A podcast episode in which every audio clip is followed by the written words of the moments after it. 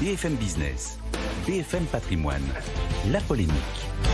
Nicolas Dose, bonjour. Bonjour. Va-t-on manquer de médicaments en cette fin d'année? Le risque existe selon l'Agence nationale de sécurité du médicament. Pourquoi? Il y a trois raisons. La principale, c'est que la demande est très forte. La demande est très forte. Les maladies d'hiver reviennent. Elles avaient pas mal reculé pendant Covid avec les masques. Voilà. Et euh, donc elles, là, elles sont là, elles sont là en force. La deuxième raison, c'est la guerre en Ukraine qui provoque des tensions d'approvisionnement sur des choses toutes bêtes comme le carton, l'aluminium par exemple. Et, euh, eh ben c'est pour emballer les médicaments et faire les encapsulages, il y a des, on a des, difficultés. Oui, là sur les maladies d'hiver, euh, la demande de paracétamol est 13% supérieure à celle qu'on avait observée en 2021. C'est ce que dit l'agence du médicament. Et la troisième raison, ça vient aussi des laboratoires qui euh, n'ont pas reconstitué les stocks qui avaient pas mal baissé pendant la pandémie. Et donc, en fait, ils ont plutôt calculé euh, la production sur une évaluation 2020-2021 qui était des années un peu particulières. Si la production avait été calée sur l'année 2019, elle aurait été plus en phase avec euh, un rythme habituel et peut-être que les stocks seraient un peu plus gonflés. Mais enfin, la principale raison, c'est quand même la demande qui est particulièrement forte en ce moment. Est-ce que ce, ce, phénomène ne concerne que l'Hexagone ou... Non, non, c'est un phénomène mondial. D'ailleurs, tous les ans, on observe certaines molécules qui sont un peu en rupture de stock. Ça fait partie aussi de la vie normale.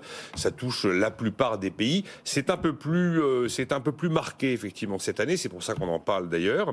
Le laboratoire du médicament, pardon, le, le LEM, le syndicat des euh, des deux, de 270 fabricants constate des tensions fortes sur le paracétamol et aussi euh, sur l'amoxicilline qui est cet antibiotique qui est le, plus prescrit au monde pour lutter contre les, euh, les angines et les otites. Et là, il y a une pénurie mondiale sur la version pédiatrique, la version pour enfants de, de cet antibiotique. Après, on a une spécificité française.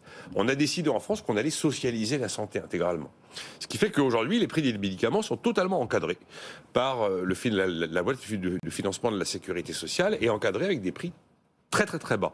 Et en fait, l'enveloppe du médicament, quand vous la regardez en France, ça fait 10 ans qu'elle a quasiment pas bougé. Mais comme l'inflation est repartie, eh ben, finalement, en termes réels, elle baisse en ce moment. Ce qui fait que, dans certains cas, il y a des médicaments où, sur lesquels la marge est nulle, ou alors sur lesquels la marge est négative. Ça veut dire que le laboratoire qui vous fournit le médicament perd de l'argent en vous fournissant le médicament. Alors c'est de la politique totalement antilibérale, c'est de la politique totalement socialisée, et euh, il y a une évidence, c'est que moins vous payez, moins bien vous payez, moins bien vous êtes servi. Oui. Et ça, c'est une spécificité française. Il y a une vieille loi en économie. On sait que quand on décide d'encadrer un prix, eh bien, on fabrique une pénurie. Voilà, ça marche pour les loyers et le logement, mais ça marche aussi pour les médicaments. Donc ça, c'est français, oui.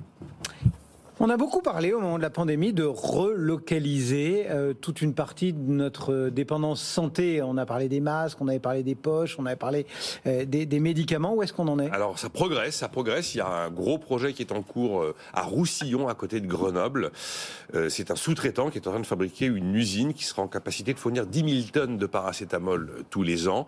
Il y a aussi un projet dans l'Eure important, dans le Tarn aussi, par Pierre Fabre. Il y a un gros projet en, en Ile-de-France. Mais ce sont des usines, il faut qu'elles sortent de terre, il faut qu'elles produisent.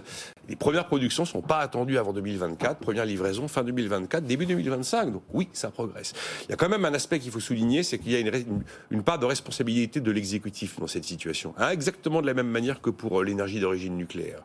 Euh, Agnès Buzyn avait lancé un plan de gestion de pénurie des médicaments il a été complètement enterré.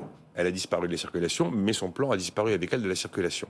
Et le, le LEM, le syndicat euh, euh, du secteur, a alerté le gouvernement dès le mois de mai 2022 sur les risques de pénurie de fin d'année avec les maladies d'hiver. Enfin voilà, ils avaient fait le, on n'a pas, été, et... voilà, on n'a pas été écouté, c'est resté lettre morte. C'est ce qu'affirme Thomas Borel, hein, qui est le directeur scientifique du LEM, le docteur Thomas Borel. Donc une fois de plus, il y a du déni et de la cécité au plus haut niveau de l'État, par exemple sur cette question-là. Nicolas Dose et la polémique du jour. Merci Nicolas.